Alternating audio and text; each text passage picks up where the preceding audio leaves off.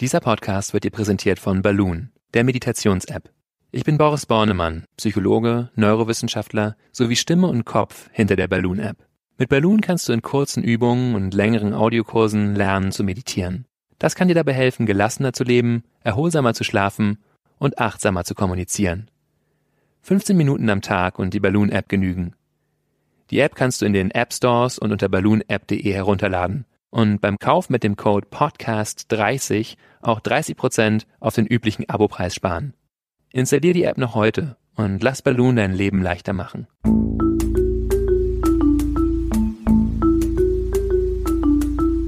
Verstehen, fühlen, glücklich sein mit Sinja Schütte und Boris Bornemann.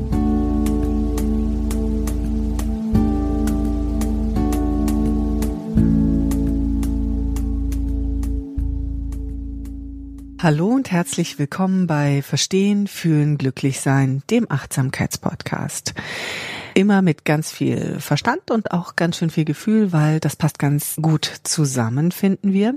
Wir, das sind Dr. Boris Bornemann, Achtsamkeitstrainer, Psychologe und Kopf und Stimme hinter der Achtsamkeits-App Balloon. Habe ich was vergessen, Boris, außer das, Hallo zu das sagen? Nehme ich mal so. Hallo, das ist schön, das ist nett, dass du Hallo sagst. Ich sage auch Hallo an alle unsere Hörerinnen und Hörer und an dich, Sinja.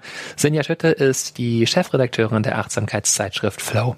Ja, und wir sitzen heute hier und wollen uns über ein, ein großes Thema unterhalten und auch ein nicht ganz einfaches Thema. Es geht nämlich um Lebenskrisen und zwar, wie wir Lebenskrisen bewältigen können und wie uns die Achtsamkeit dabei helfen kann, genau das zu tun. Und natürlich am Anfang unserer Podcasts steht häufig die Frage, was genau das Thema ist, also die Definition. Und auch hier ist natürlich die Frage, was ist eigentlich eine Krise? Kann man das richtig definieren? Und was passiert da rein auf körperlicher Ebene und im Gehirn mit unserem, ja, Gefühlen? Mhm. Äh, oder Zellen. Also, ich fange mal mit der Definition an. Also eine Krise, eine seelische Krise, um die es hier geht, ist ein schmerzhafter, konflikthafter Zustand, in dem die altbekannten Lösungsstrategien versagen. Das ist entscheidend, weil ansonsten würden wir nicht in eine Krise kommen, nicht irgendwie feststecken, wenn wir schon wüssten, wie wir da jetzt rauskommen. Ähm, es geht immer um bestimmte Bedürfnisse, die unerfüllt bleiben. Auch das ist wichtig zu wissen, worum geht es hier. Zum Beispiel um ein Bedürfnis nach Sinn, nach Anerkennung, nach Kompetenz, nach Nähe. Ähm, und als drittes, eben, was ergibt sich quasi aus dem ersten zur ähm, Lösung dieser Krise, ist das Individuum also auf die Entwicklung neuer Strategien angewiesen, sozusagen auf Entwicklung können wir ganz allgemein sagen. Das Individuum muss sich entwickeln, ähm, also neue Sichtweisen entwickeln, neue Verhaltensweisen entwickeln, ähm, neue Perspektiven entwickeln, vielleicht auch in den äußeren Umständen, Lebensort oder so etwas verändern, um diesen Konflikt aufzulösen. Also ich habe Wünsche, Bedürfnisse und irgendwie das, was ich die ganze Zeit all die Jahre gemacht habe, funktioniert nicht mehr und jetzt muss ich mich irgendwie aus meinem aus meiner Komfortzone rausbewegen, kann man so sagen, oder? Genau, also gut zusammengefasst, also zu, vor allen Dingen eben dieser erste Teil, ja, genau, es ist irgendwas, es funktioniert nicht mehr, ich bin irgendwie stecke fest und äh, muss mich entwickeln. Ich möchte noch auf den ursprünglichen Teil deiner Frage eingehen, äh, nur damit äh, Hörerinnen äh, nicht enttäuscht sind oder äh, sehen, ich habe dich gehört, Sinn, ja, dass du auch nach wirklich so, sagen wir mal, Hard Science, biologischen Faktoren und Zellen und äh, Hirn und so weiter gefragt hast. Und das ist hier, glaube ich, insgesamt schwer zu beantworten, weil was dann damit im Einzelnen psychisch einhergeht, ist schon sehr individuell. Also klar mh, haben Lebenskrisen häufig auch so depressive Momente. Das heißt, dann haben wir die ganzen Charakteristika von, von depressiven Verstimmungen auch auch mit niedrigerem Energieniveau einfach ja, stärkeren rechtsseitigen Hirnaktivierung, aber das sind alles so, also könnte man jetzt versuchen, noch weiter einzusteigen, wäre glaube ich, aber gar nicht so hilfreich zu sagen, was da jetzt genau alles im Gehirn passiert. Gibt es denn gewisse Zeiten im Leben, wo wir alle in eine Krise geraten oder ist das sehr individuell, wann jemand in eine Lebenskrise gerät? Ich meine, ich denke jetzt an die Midlife Crisis natürlich, ja. dass man, glaube ich, ziemlich genau festmachen kann, irgendwo so zwischen 40 und 50, oder? Ja, äh, genau. Die Midlife Crisis ist kein ähm, psychologischer Terminus im eigentlichen Sinne. Also sie taucht jetzt in keinen Diagnosemanualen auf. Äh, der Name wurde Mitte der 50er von einem amerikanischen Psychoanalytiker oder kanadischen Psychoanalytiker entwickelt, äh, Elio Jacques. Interessanterweise, das nur so am, am Rande, hat er das auf einer Fachtagung beschrieben und so verschiedene Fälle vorgestellt, Künstlerinnen auch einfach das Werk vorgestellt und wo das irgendwie sichtbar wurde, dass die irgendwie so Mitte ihres Lebens so eine Art Identitätskrise, Schaffenskrise, äh, Orientierungskrise hatten und so weiter. Und er beschrieb eben auch den Fall eines anonymen 36-Jährigen, der ähm, auch eben ja in so eine Krise gerät und dann beschreibt er verschiedene Symptome, ähm, Gedanken über den Tod, Unzufriedenheit über das bisher Erreichte. Er beschreibt auch starke Promiskuität und so weiter. Und das Interessante ist, dass er einige Jahre später entlarvt hat, dass dieser 36-Jährige er selber war. Ähm, ja, das vielleicht nur so als, als Einstieg zum Thema Midlife Crisis. Und das haben natürlich auch nicht alle Menschen in der gleichen Ausprägung. Und deine Frage war ja, haben das alle Menschen? Und äh, auch das ist eben nicht normativ sozusagen, nicht, nicht äh, klar für jeden Menschen gleich. Ansonsten wäre es wahrscheinlich auch einfacher, mit Krisen umzugehen, wenn es ein Manual gäbe im Sinne von mit äh, Anfang 20 wirst du folgende äh, Situation vorfinden und hier sind die Strategien, die andere Leute gehabt haben. Das heißt, das gibt es so generell nicht. Was es allerdings schon gibt, sind so mh, ähm, typische Entwicklungsstufen, die wir durchmachen. Genau, auf die Entwicklungsstufen gehen wir, glaube ich, gleich nochmal ein. Aber ich wollte einfach nochmal ergänzen, das hat sich ja schon herauskristallisiert, dass eigentlich inzwischen, man spricht auch davon, dass es so die erste große Lebenskrise rund um 30 gibt. Und ich glaube, es sind immer so Momente, wo man äh, ein bisschen Bilanz zieht. Und ähm, ich glaube, wir alle neigen dazu, bei runden Geburtstagen ähm, gerne mal Bilanz zu ziehen oder irgendwie, wenn sich was im Leben verändert. Sei es irgendwie, man kommt aus der Schule raus und ist irgendwie äh, Ende, also um die 20 herum, ähm, man beendet ein Studium oder man beendet eine Ausbildung, ist dann irgendwie Mitte 20, Ende 20. Und immer genau zu diesen Brüchen entstehen ja häufig auch Krisen, weil, und ähm, äh, das hat ja, glaube ich, auch mit Krise zu tun, Veränderung uns so schwer fällt.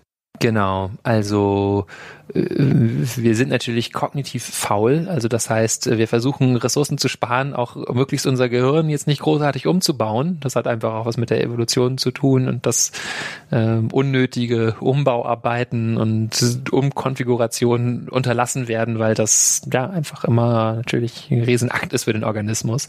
Deswegen versuchen wir erstmal so weiterzumachen wie bisher und brauchen dann schon einen ganzen ja, ganze Reihe von Frustrationen, um das, um zu merken, okay, so geht's wirklich nicht weiter. Wir brauchen also die Krise. So, und du wolltest gerade darauf eingehen, dass Krisen gewisse Stufen haben.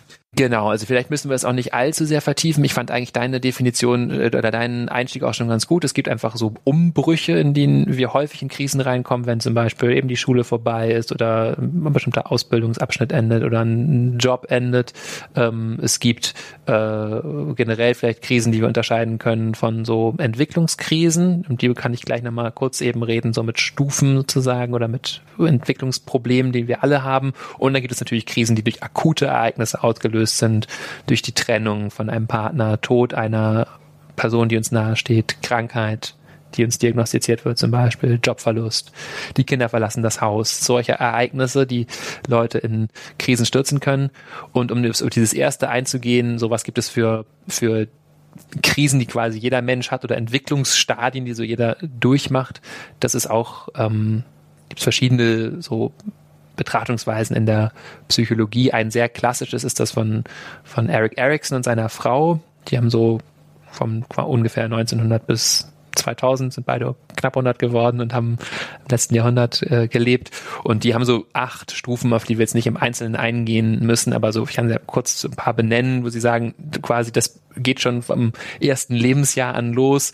Urvertrauen, versus Urmisstrauen, also irgendwie so ein Urvertrauen rauszubilden zur Welt, dann Autonomie versus Scham und Zweifel, also äh, autonom sein, sich als autonom handelndes Subjekt begreifen, auch an die eigenen Entscheidungen vertrauen, versus alles anzweifeln, was wir selber tun.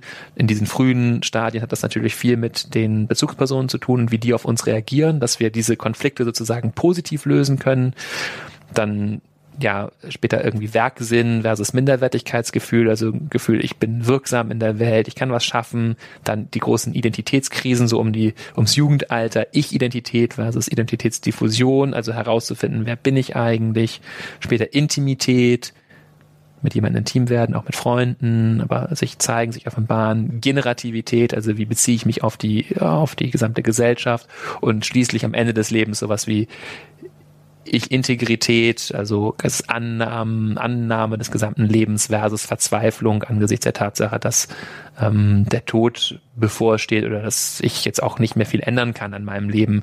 Also das sind so natürlich Phasen, durch die wir durch unser Leben durchgehen, die der, der ein oder die andere irgendwie intensiver spürt, aber die quasi so ja in der Psychologie gute Tradition haben, die so zu benennen und zu untersuchen. Also äh, der Krise oder beziehungsweise es gibt sozusagen innerhalb des Lebens verschiedene Krisen oder Veränderungsprozesse, die wir durchmachen. Ähm, wenn ich diese Veränderungsprozesse durchmache, komme ich sozusagen zwangsläufig tiefer oder weniger tief in eine Krise. Und wenn ich darauf reagieren möchte, wie, äh, was, was steht mir denn zur Verfügung, wenn ich aus der Achtsamkeit her das Ganze betrachte? Ja, also ich will gleich nochmal so auf mh, mm, hilfreiche Arten und Weisen eingehen, mit der Krise umzugehen, was gar nicht so leicht ist, weil Krisen eben so individuell sind, aber ähm, vorher möchte ich noch äh, so nochmal pauschaler werden und da wirklich in die in die Forschung einfach schauen, was wissen wir da raus, was ist da, was hilft mir damit umzugehen. Da gibt es ähm, zum Beispiel eine sehr gute Meta-Analyse, die also euch 106 Studien anguckt von äh, Menschen mit verschiedenen traumatischen Erlebnissen, so divers wie ähm, Krebsoperationen, sexuelle Traumatisierung, HIV-Diagnose, Naturkatastrophen, Depressionen, Verlust eines Angehörigen, intensiver Stress, die sich alle sogenanntes posttraumatisches Wachstum anschauen. Also vertieftes Verständnis seiner selbst, ein Zugehörigkeitsgefühl, Wertschätzung des eigenen Lebens, vielleicht eine Zunahme an Beziehungsqualität.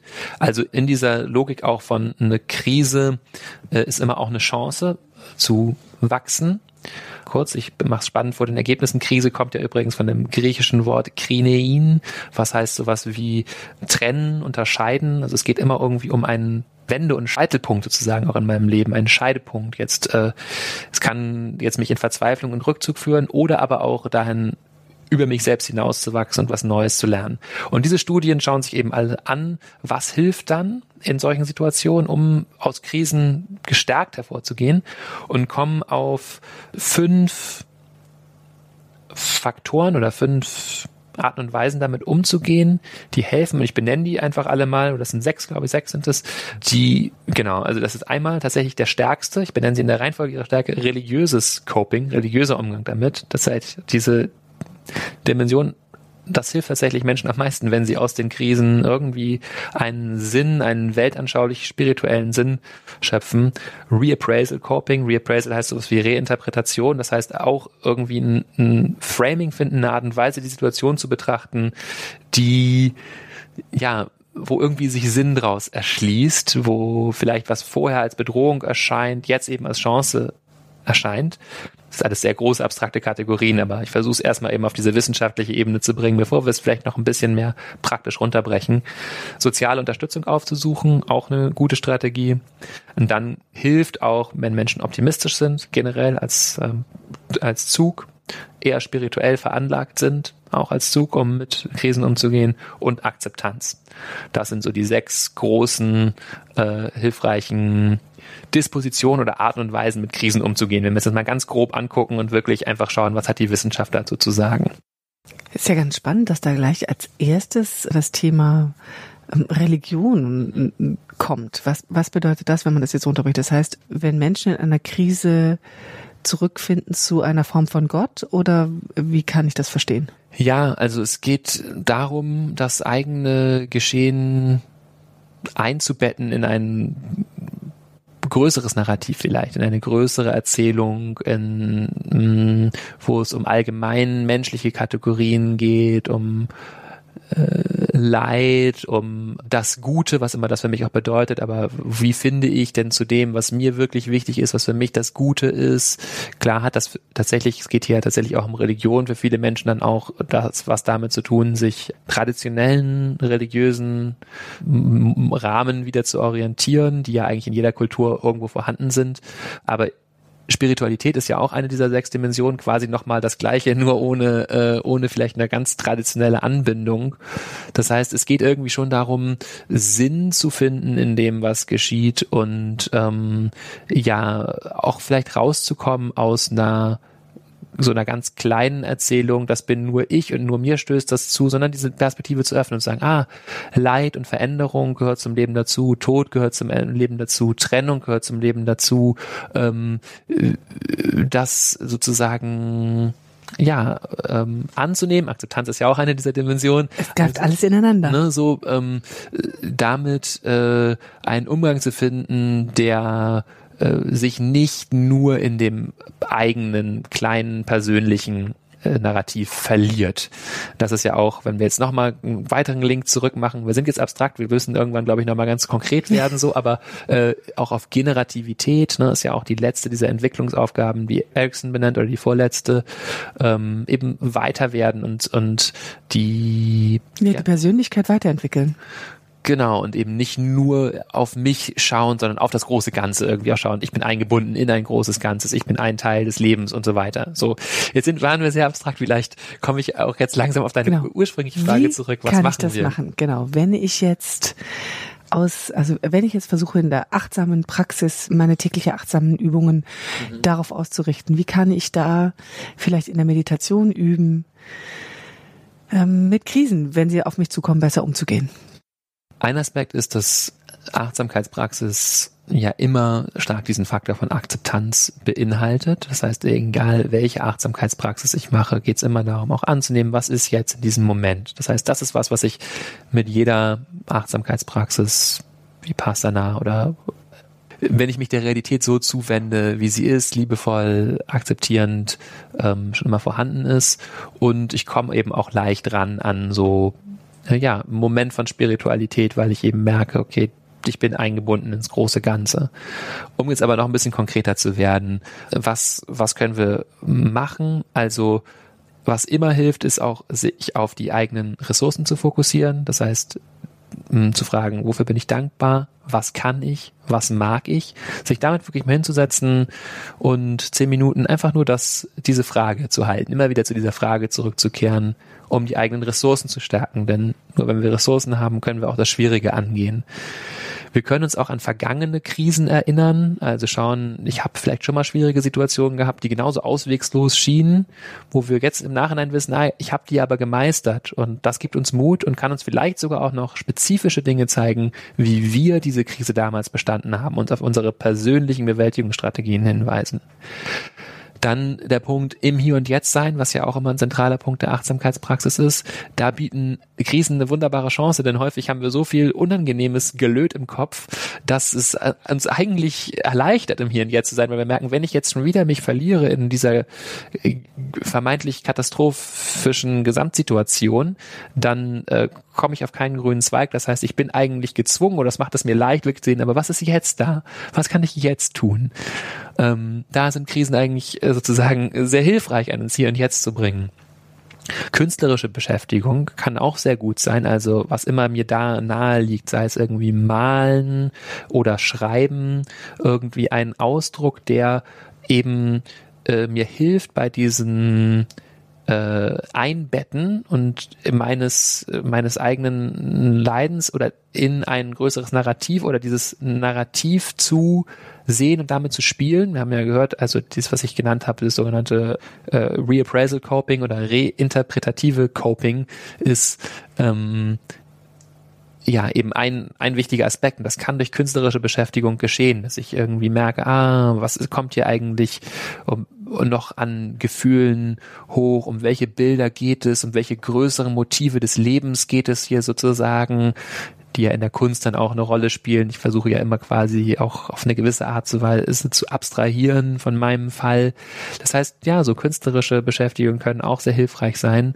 Und natürlich, ja, soziale Unterstützung suchen, ganz zentral. Das kann eine soziale Unterstützung sein von ähm, Freunden, häufig ist es ganz gut, Leute zu finden, die vielleicht auch was ähnliches schon mal durchgemacht haben. Da bietet es sich häufig an, tatsächlich sich auch mal an ältere Menschen zu wenden, was wir in unserer Gesellschaft ja häufig äh, gar nicht so viel machen, dass wir mal wirklich sagen, ja, die Menschen, die ein bisschen älter sind als wir, haben vielleicht gewisse Dinge auch schon erlebt und können das besser verstehen.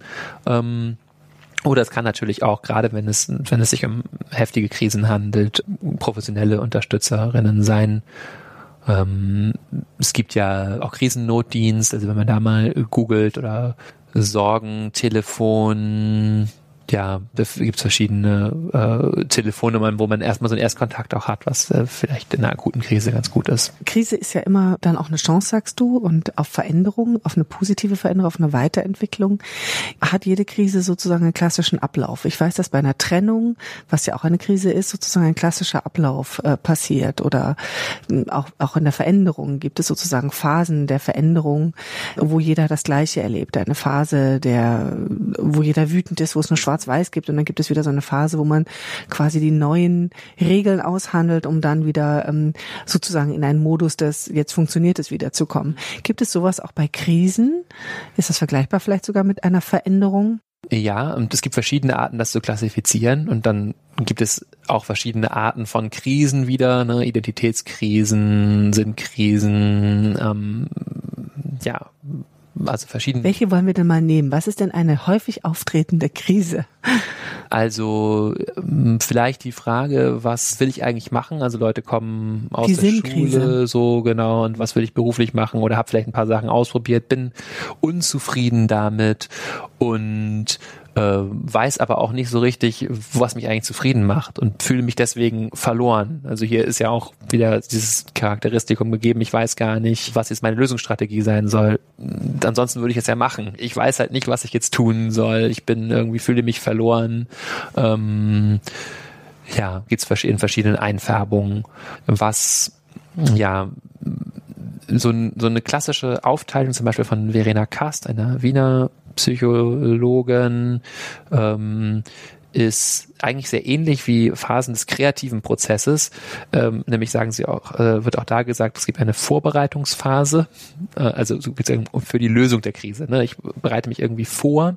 Das heißt, ich sammle Informationen, ähm, ich schaue mir die Situation an, ich rede mit möglichst vielen Leuten, ich schaue mir vor allen Dingen auch meine eigenen Gefühle an, was da bei mir tatsächlich passiert, worum es eigentlich geht. Also dieses äh, quasi Material zusammentragen ähm, dann die Inkubationsphase, also das quasi ist, arbeitet im Unterbewusstsein und irgendwann kommt einem vielleicht unter der Dusche, aber vielleicht auch während man an einem Supermarkt vorbeigeht und eine Frau sieht, die äh, was auch immer. Jetzt, einen roten Rock trägt? Einen roten Rock trägt, genau.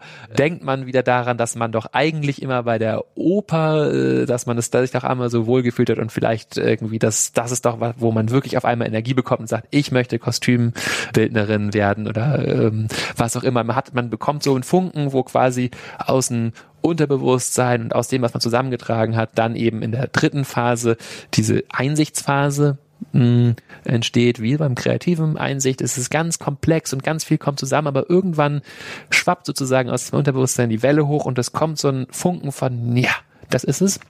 Und dann kommt die vierte Phase, die Verifikationsphase, weil wir wissen alle, nicht alle Ideen, die wir haben, äh, zeigen sich dann auch wirklich wirklichkeitstauglich. Das heißt, wir müssen dann natürlich ausprobieren, was, ähm, äh, ja, ist das wirklich eine Idee oder das auch durchziehen tatsächlich, eben sich mal bewerben und dem eine Chance geben, die Krise auch aufzulösen, indem wir äh, tätig werden. Und um da nochmal zu gucken, wenn wir darüber sprechen, wie kann ich eine Krise bewältigen, dann ist es natürlich, diese Schritte, die du gerade erwähnt hast, sind natürlich sozusagen Schritte, die passieren einfach so. Und ich kann das sozusagen aktiv unterstützen als jemand, der Achtsamkeitstechniken trainiert, indem ich das immer wieder in der Meditation für mich erfrage und darüber meditiere. Ist das richtig? Genau, also sowohl in einer nicht konzeptuellen Achtsamkeitsmeditation, wenn ich einfach nur auf den Atem achte zum Beispiel, kommen ja auch ganz viele Dinge hoch, denen einfach interessiert, liebevoll zu begegnen, zu schauen, was zeigt mir mein Unterbewusstsein denn so, was passiert denn in mir, als auch eben bewusst diese Fragen zu stellen, ähm, was ist mir wirklich wichtig ähm, oder wie geht es mir, wirklich auf die Gefühle zu fokussieren, ähm, ähm, was sozusagen das Instruktive an diesem Modell ist, ist ja, wenn man sich die anschaut, wie du schon sagst, das passiert ja einfach. Diese letzten drei Phasen geschehen ja einfach. Die einzige Phase, die ich wirklich in der Hand habe, ist diese Vorbereitungsphase. Und auch da ist es eben diffus, was ich tun kann, weil häufig die Lösung ja auch ganz unerwartet kommt. Vielleicht ist es die Lösung ja auch ein Wechsel an Perspektive in meiner, in unserem Beispiel zu sehen, ah, ich mache mich viel zu sehr abhängig von der Definition meiner selbst über meinen Beruf oder so. Ja, das heißt, ich sehe, das Problem ist eigentlich gar nicht im Außen zu lösen, sondern ähm, ich mache mir einfach viel zu viel Stress oder ich entdecke, ah, meine Eltern haben mir immer gesagt und äh, du musst aber unbedingt was aus dir machen und äh, so. Ja, das heißt, ähm, äh, diese, was wir eben in der Hand haben und was durch Achtsamkeit und, äh, möglich ist, ist sowohl im Außen natürlich zu erkunden, es gibt es da, aber auch dem Inneren eben Raum zu geben und zu vertrauen und da zu explorieren, zu gucken, durch künstlerische Beschäftigung, durch gezielte Selbstbefragung, durch ähm, vielleicht auch Spaziergänge in der Natur, überall, wo wir uns Raum geben. Das ist auch eine schöne Definition von Achtsamkeit häufig oder auch von Liebe. Vielleicht sich Raum geben, das, die Dinge da sein lassen. Und dann ja, kann sich eben eine Inkubation bilden und dann irgendwann eine Einsicht daraus auch entstehen. Das ist doch auch wieder ein schönes Schlusswort. Ich habe verstanden, dass Krisen zu unterschiedlich sind, als dass man eine, eine einfache Lösung dafür anbieten kann. Ich glaube, es ist ähm, sehr gut zu wissen, dass Krisen etwas sind, was immer wieder passieren wird, was uns immer wieder an Umbrüchen in unserem Leben ähm, passiert. Und es ist ja vielleicht auch schon ganz äh, tröstlich, da manchmal drauf zu gucken und einfach zu sagen, wenn ich mich schlecht fühle, ist gerade wieder irgendwas los in meinem Leben, was sich verändert, verändert sich was im Leben der Kinder, verändert sich was im Leben des Partners. Sowas verändert ja dann auch mal was in, in meinem Leben. Ja. Und insofern ähm, da einfach zu wissen, das ist normal. Ja, finde ich einen sehr guten Punkt, dass du den noch ergänzt. Ja. Das ist einfach zu normalisieren, sich, ja, so schwer es ist, ein bisschen zu entspannen und zu sagen, das ist normal, dass ich jetzt hier ein, zwei Jahre vielleicht sogar auch ein bisschen mich verloren fühle. Und es braucht einfach Zeit. Ja. Und ähm, gleichzeitig ist es was ganz Tolles, was ich tun kann, ähm, mich in der Achtsamkeit zu üben, nämlich in dem mir selbst Raum geben in der Meditation, in mich selbst erkundigen und wirklich herausfinden, wo drückt der Schuh, wo tut mal was weh und ähm, sich da sozusagen von innen auszukennen mit sich selbst, das hilft da enorm weiter. Ja, dann vielen Dank für diese Erkenntnisse, Boris, und wir sind schon wieder am Ende unseres Podcasts angekommen und sagen auch Danke fürs Zuhören. Und wenn euch dieser Podcast gefallen hat, gebt uns gerne ein paar Sternchen. Und natürlich könnt ihr uns auch schreiben und uns eure Anregungen schicken, euer Feedback geben unter der E-Mail-Adresse podcast at balloonapp.de De. Und beim nächsten Mal, wenn ihr uns wieder zuhören wollt in einer Woche, werden wir darüber sprechen, wie wir Grenzen setzen können, für andere, aber auch für uns selbst. Ein ganz spannendes Thema, gerade in Zeiten, in denen man immer das Gefühl hat, auszubrennen, von allem zu viel zu haben. Wo sind meine Grenzen und wo setze ich für andere Grenzen? Ja, sehr spannend. Ich freue mich drauf. Und bis dahin erstmal Tschüss und danke fürs Zuhören. Dankeschön. Tschüss.